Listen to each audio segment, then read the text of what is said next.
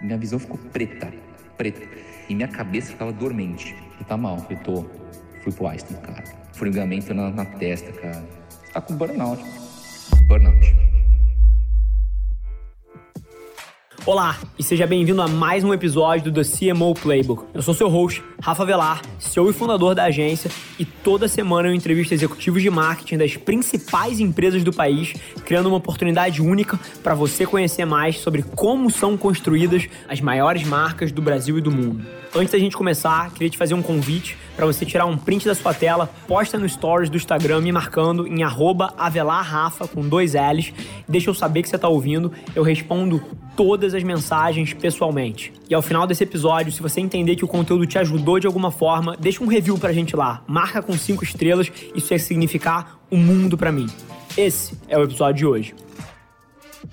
Fala pessoal, sejam bem-vindos a mais um CMO Playbook. Hoje com Gabriel Domingos, que é diretor de marketing e produtos B2B da Vivo. Gabriel, seja mega bem-vindo, é um prazer estar sentado contigo, cara. Obrigado, Rafael, obrigado pelo convite. Uma honra, uma oportunidade de falar com você e com todos que vão ouvir a gente aí. Boa, e hoje o tema aqui, ele vai girar muito em cima de inovação, de marketing, essa reinvenção do, do papel do varejo, e você está na cadeira do B2B, então tá vendo muito isso, mas já precisamos marcar um outro papo aqui para fazer um podcast só de surf, né? Compartilhando experiências aqui de dois executivos que veem valor nem tá na água. Mas boa, cara, pra gente começar aqui com o pé direito, queria que você contasse a, a versão de cara, de dois, quatro, cinco minutos aí, de como é que você chegou a sentar nessa cadeira pra gente criar o pano de fundo e depois a gente dar segmento no papo, pode ser? Pode ser, fantástico. Manda bala. Legal, tenho 20 anos de mercado, tô com 38 anos. Comecei na Vivo com 17 anos, fiz colegial técnico, processamento de dados. Entrei na Vivo na área de, de engenharia mesmo, depois fui efetivado. Você tá na Vivo há 20 anos, cara? Há 20 anos, cara. Entrei em 2000, janeiro de 2000. Nunca esqueço. Estagiário. E, cara, e a minha história é mais antiga ainda, tá? Cara, eu não sabia pais... disso. Eu achei que era mais recente, 5, 6 anos. Não, os meus pais trabalhavam na Telesp antes de privatizar. E a curiosidade é, eu sou gêmeo, né? Então, meu irmão gêmeo também entrou na, na Vivo no mesmo período que eu. Família gosta da correria da Telecom, né? Ah, cara, eu não consigo imaginar. É, é muito louco, cara. Eu gosto. Nós dois fizemos um colegial técnico, entramos juntos na mesma estrutura. Só que ele seguiu por um caminho e eu segui por outro. Curiosidade ou não, eu só tinha livro de marketing e tinha zero livros de engenharia, cara, zero. Então, meu que já era de marketing. E aí, no terceiro ano de engenharia, surgiu uma vaga de marketing, analista de marketing júnior, para trabalhar com internet de escada, speed.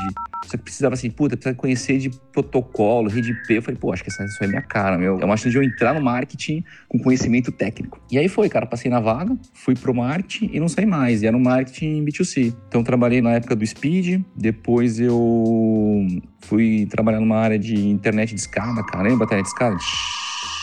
Aí lançamos o plano menos de um real por dia, R$29,90. Tinha sua internet sem surpresa. Depois você podia para uma banda larga. Depois passei para uma área de TV, que a gente montou uma estrutura de TV, que aí sim a Telefônica na época poderia vender TV por assinatura. Aí depois de dois anos na área de TV, eu falei, cara, preciso fazer coisa diferente, preciso inovar, só tenho um perfil mais empreendedor. E a Telefônica tinha uma, um projeto que era a Trilha do Empreendedor, que montava a empresa. Que ano isso, mais ou menos? Isso aí foi em 2008. Aí em 2008 eu fui para essa área e o legal é que você fazia um movimento e você não tinha volta para sua área. Então estava na área de TV, consultor, legal, feliz, mas eu queria algo mais. Aí eu fui para essa trilha, passei. E aí tinha uma, um projeto na trilha que era montar uma startup para automação residencial das casas. Então, bater palma, acender a luz, Sim. fazer o controle de áudio, essas coisas todas. Oi, pessoal, eu sou o Conrado, sou o CTO da Avelar. Vim aqui interromper rapidinho essa programação para te fazer um convite para ouvir o podcast chamado Voice Playbook, que é parte integrante do CMO Playbook, sobre tecnologias de voz, IoT e assistentes digitais. Lá você vai conhecer mais sobre a interface que já está no nosso DNA e que está revolucionando a forma como marcas e consumidores interagem O Voice Playbook já está disponível nas maiores plataformas de podcast por aí.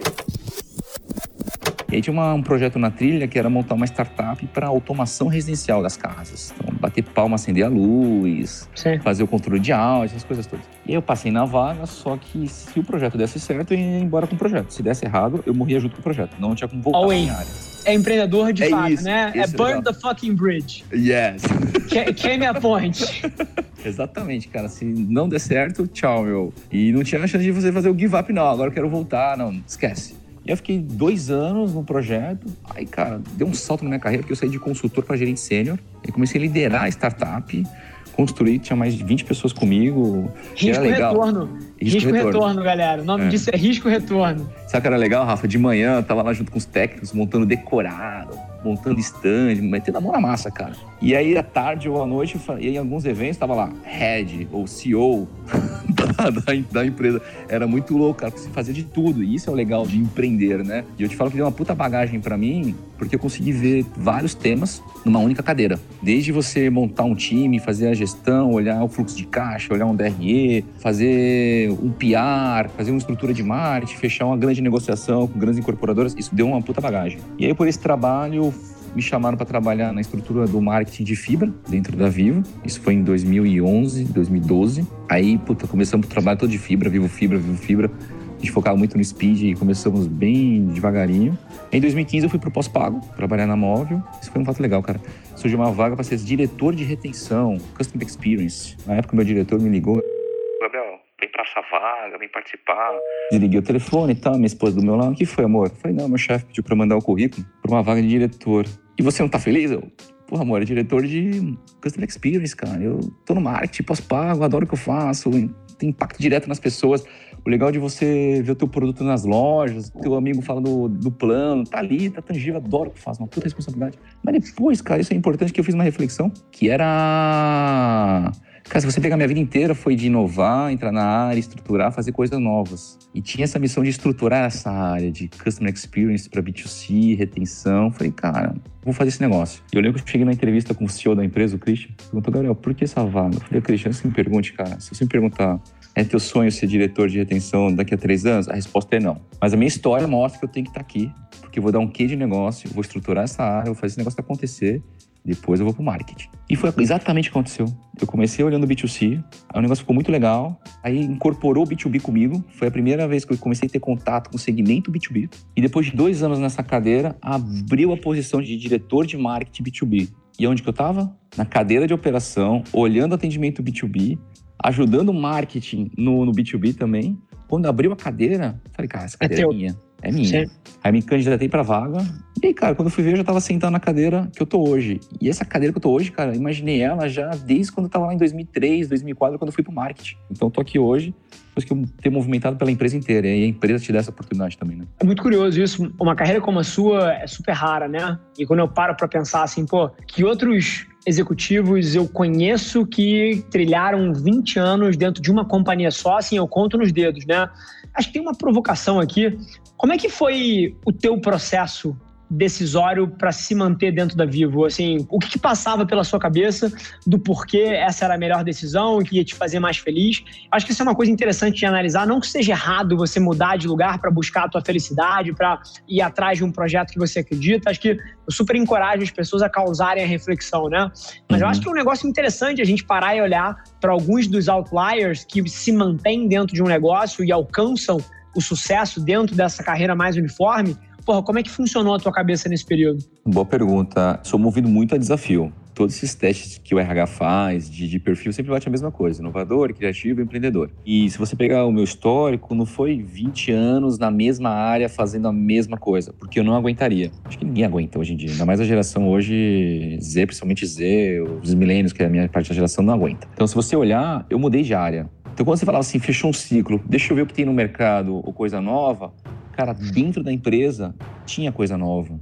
E quando você faz uma análise de carreira, que é quando você muda de empresa no mesmo setor, ok, o risco já é menor. Quando você muda de empresa, diferente setor, você vai fazer uma outra função, o risco é maior. Eu consegui, graças a Deus, dentro da Vivo, aproveitar as próprias oportunidades. Acho que esse é outro ponto, tá as oportunidades. Então, quando surgiu a oportunidade, eu estava pronto para aquela oportunidade que apareceu para mim.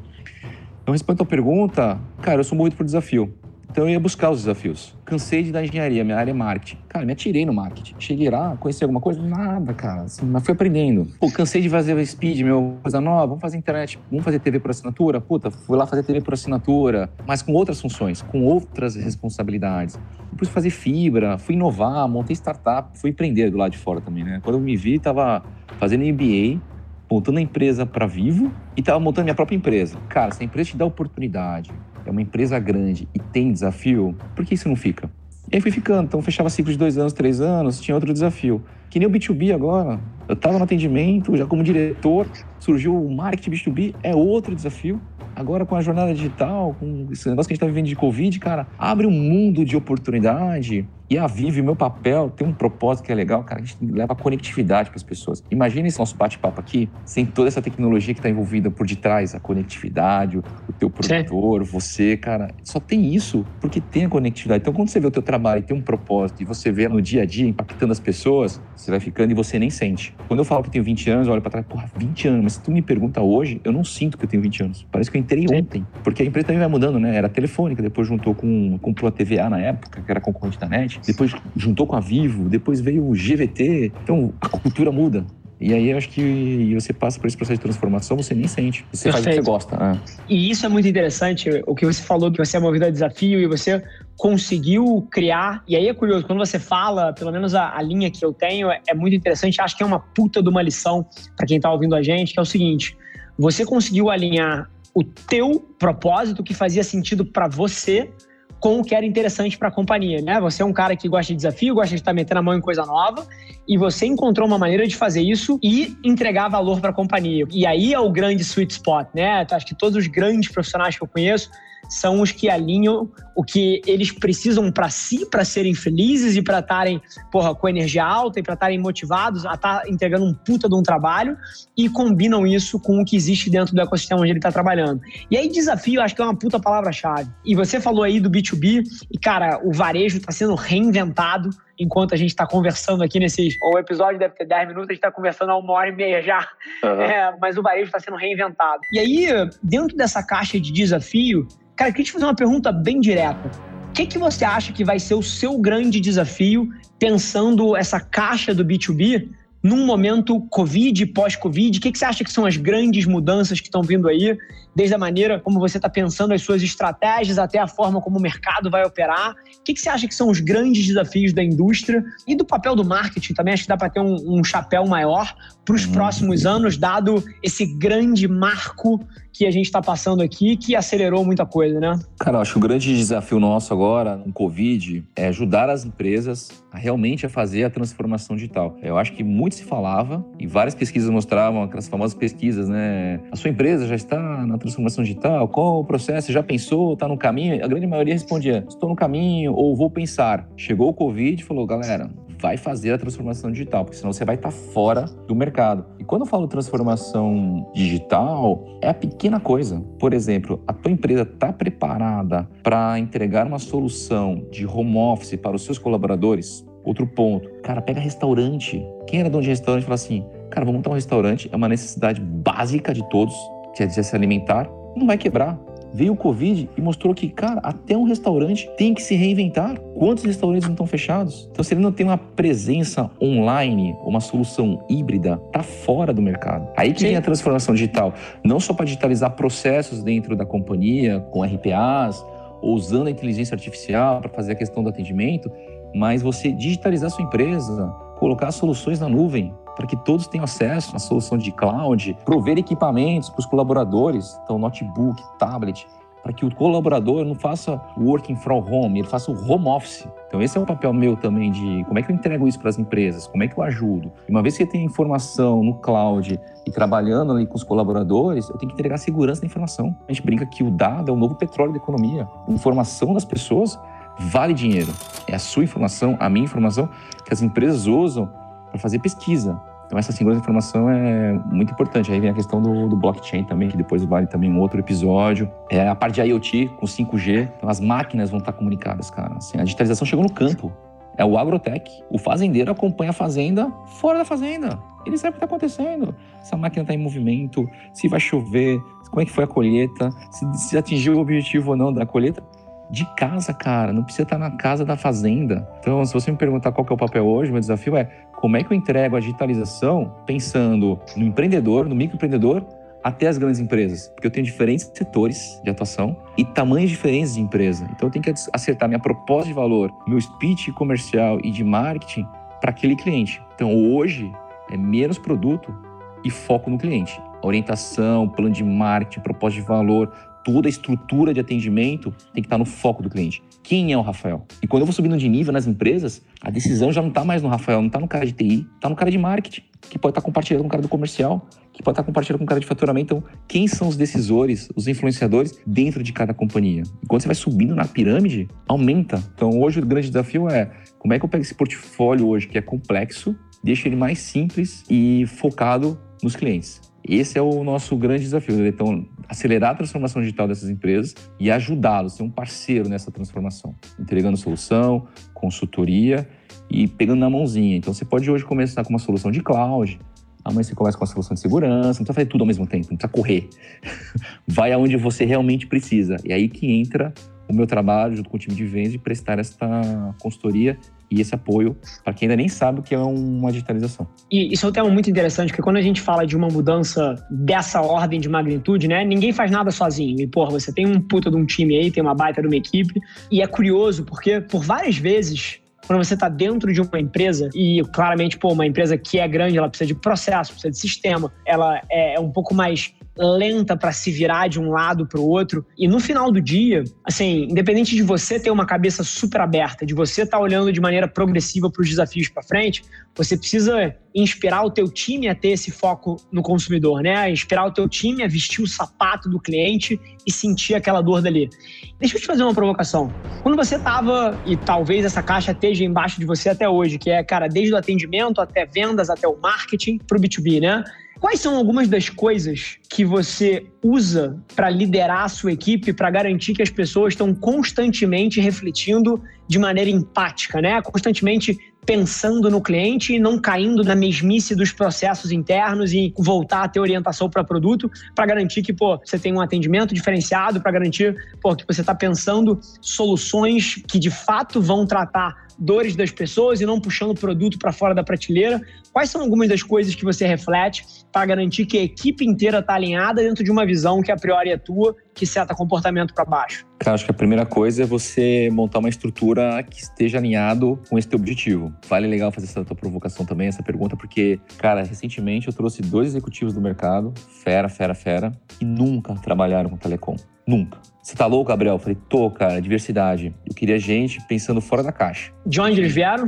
Quais setores? Um veio da. Trabalhou até na, na Samsung, que é a Paola, fantástica, 50 anos, cara, gente finíssima, cool, legal pra caramba. Você troca umas ideias com ela e fala, cara, é essa que a gente precisa ter na equipe. E o Marcelo, que rodou o mercado todo e ele tava na, na CIT. O cara tem uma puta visão de marketing, de processo, de digitalização. O cara é fera também. Pra somar com o time que eu já tinha, que também era muito bom. Então, o que eu senti? Eu falei, cara, eu preciso ter gente que traga uma visão diferente que eu tenho hoje dentro da companhia. Porque eu sozinho não vou conseguir fazer. E eles vieram do mercado já trazendo várias provocações. Metodologia de trabalho, por exemplo, eu queria colocar uma metodologia agile na minha estrutura. Então, assim, eu sozinho não vou conseguir fazer. Tem que ter os meus gerentes, o meu time também saibam trabalhar. Eles trouxeram isso. Agora a gente está disseminando em toda a estrutura. Então, primeira coisa, time. Você tem que ter um time que também tem o mesmo mindset, que é foco no cliente. E dar carta branca também para trabalhar. O segundo passo era a metodologia. Eu incentivo muito fail fast, cara. Falha, aprende rápido, vai, vai fazendo, vai fazendo. E eu provoco muita discussão. Então, quando o time vem, eu falo, mas por quê? Por quê? Eu evito de faça isso porque eu estou mandando. Não funciona. Propõe folha em branco, até acabei com o PowerPoint. Tem, tem umas pessoas que negócio de fazer PowerPoint. Falam, cara, não quero PowerPoint. Me manda um zap ou faz uma sulfite a tua ideia, vem e me apresenta. Passou pelo teste de sorriso? Cara, vamos tentar fazer. Então eu dou muita liberdade para poder trabalhar. Então o primeiro ponto é pessoas, mindset, diversidade.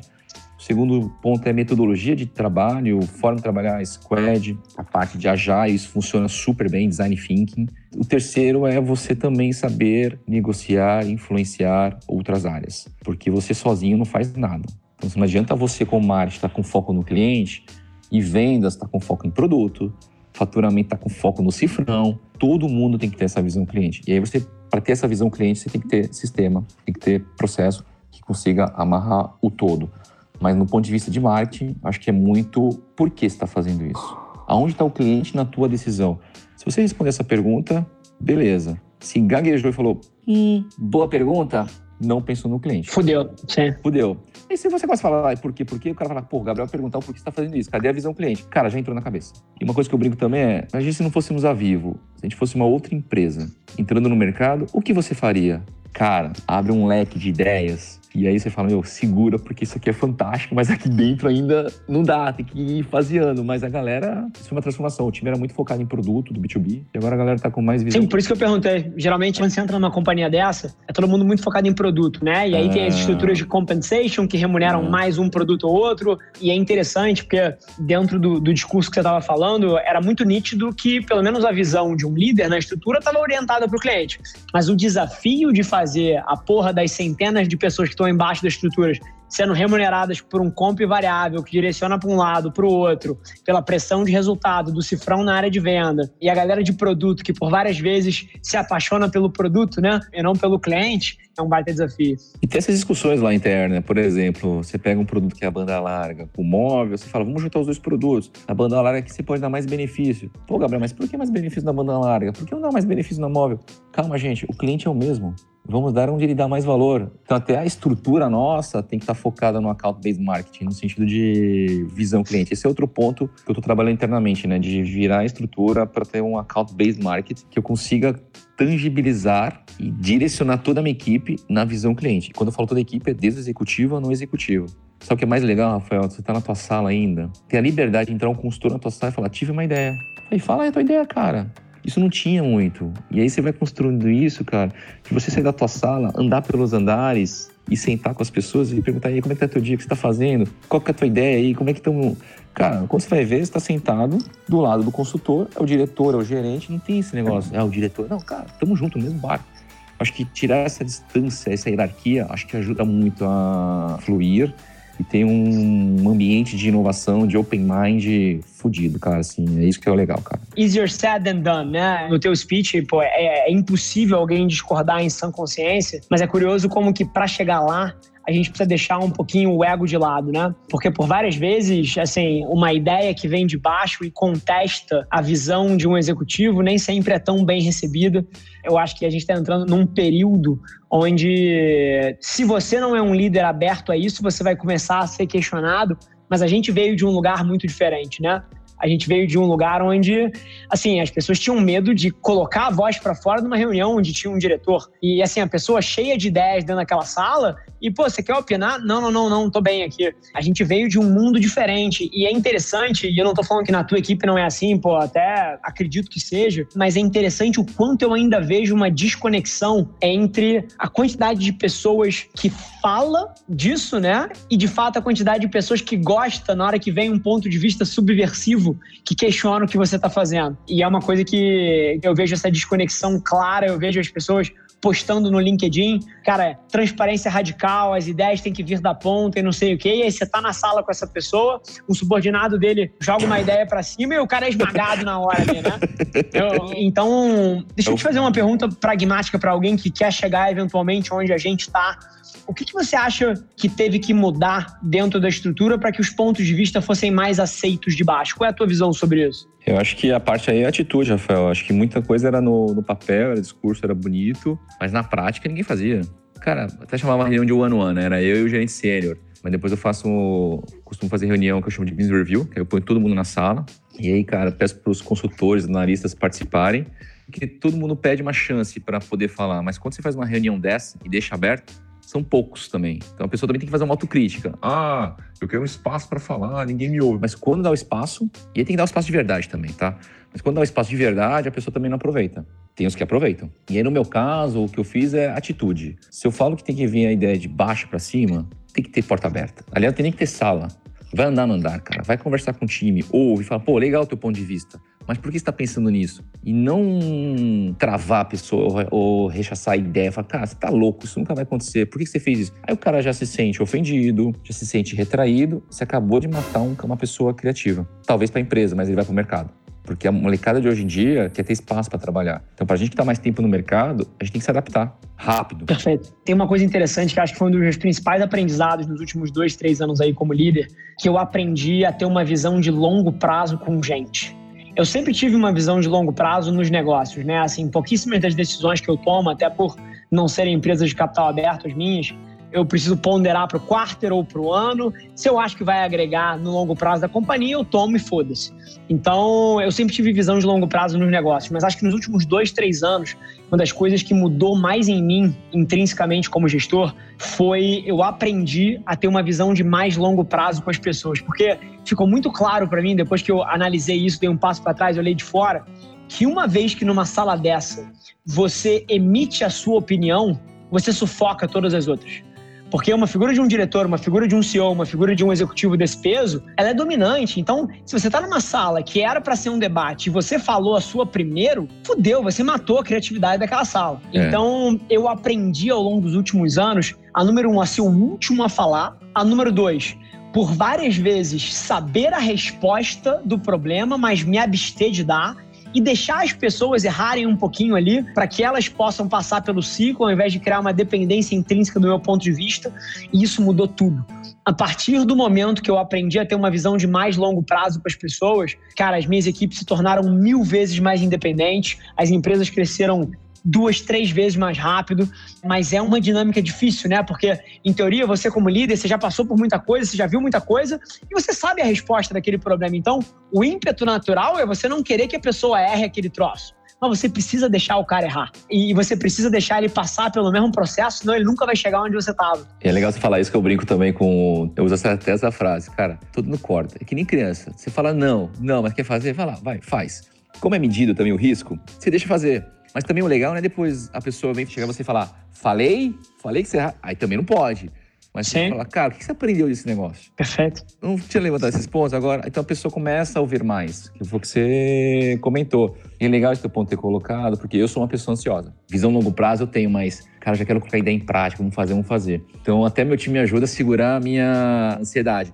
Então nesse tipo de reunião, eu evito falar algo de cara também. Eu jogo o problema, falo, meu, precisamos de uma proposta de valor potente para esse cliente. O que a gente pode pensar fora da caixa? Aí a galera já começa. Você começa a falar, ó, pensei nisso, nisso, nisso. Indiretamente, o teu time vai começar a derivar da sua ideia. E acabou. aí você não traz a coisa nova. Aí acabou. Acabou. Esse aí você é o... não precisava da reunião. E a gente não precisava da reunião, a gente podia ter decidido e mandado um e-mail mandando a galera fazer, né? É, dúvida.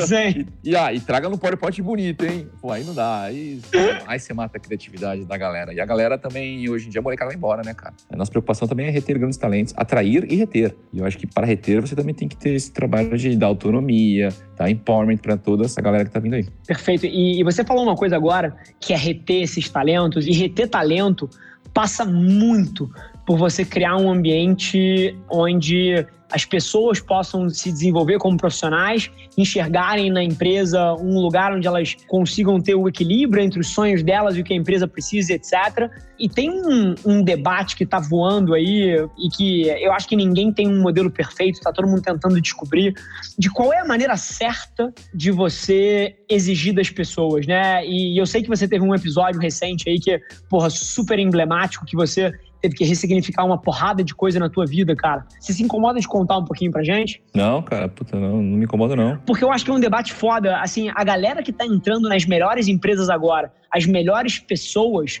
elas não têm os mesmos sonhos e a mesma visão de vida que os baby boomers. Elas têm outra cabeça. Elas querem integrar o trabalho e a vida de uma maneira diferente. E acho que uhum. essa tua história, cara, ela teria a capacidade de abrir uma conversa que eu acho que eventualmente é importante de ser aberta aí. Não, bacana. Pegando esse teu gancho aí, cara, até legal você comentar. Eu já tinha essa ansiedade, mas o que eu fazia, cara, eu cresci nesse mundo de telecom. E eu fazia o que eu gosto, faço o que eu gosto e fazia o que eu gostava. Então eu tinha um propósito. Então eu fui trabalhando, trabalhando, e no decorrer desse meu trabalho eu fui acertando a minha vida. Então, tinha horas que eu acordava mais tarde, tinha horas que eu tinha um momento que eu acordava cedo, tinha horas que eu malhava, tinha época que eu não conseguia malhar, mas quando eu fui assumindo o cargo de executivo, a pressão é maior. É foda, cara, assim. Você toma decisão o tempo todo. A caralho. Todo. E, e, a vida das pessoas depende das suas decisões. Perfeito, perfeito, cara. E na vida das pessoas, eu digo, não só cliente, mas dentro. quem tá com você, dentro. O sonho das 100 pessoas que estão embaixo de você. Cara, quando eu olhava pro meu chefe na época, era super eu falei, cara, esse cara deve ser fudido, meu. Como é que deve você chegar lá? E quando você vê, você já tá sentado na cadeira, tomando as mesmas decisões. E aí você vai criando casca, vai se fortalecendo vai usando válvulas de escape. E um ponto que você tocou agora, eu tinha minhas válvulas de escape, fui me adaptando. Estou agora como diretor, agora eu preciso equilibrar minha vida pessoal. Comecei a fazer box. Eu era contra a meditação. Eu falei, meditação não é para mim, cara. Eu preciso socar alguém, preciso socar saco. É... extravasar, porque eu fui atleta. Eu nadei dos 7 aos 18 anos. Parei com 18 anos e falei, cara, não vou pra Olimpíada, não vai me dar dinheiro, acho que fechou um ciclo, preciso provar a minha carreira. E fui pra carreira. Mas sempre gostei do esporte. Quando eu fui ver, tava fazendo boxe, tinha uma vida social super ativa.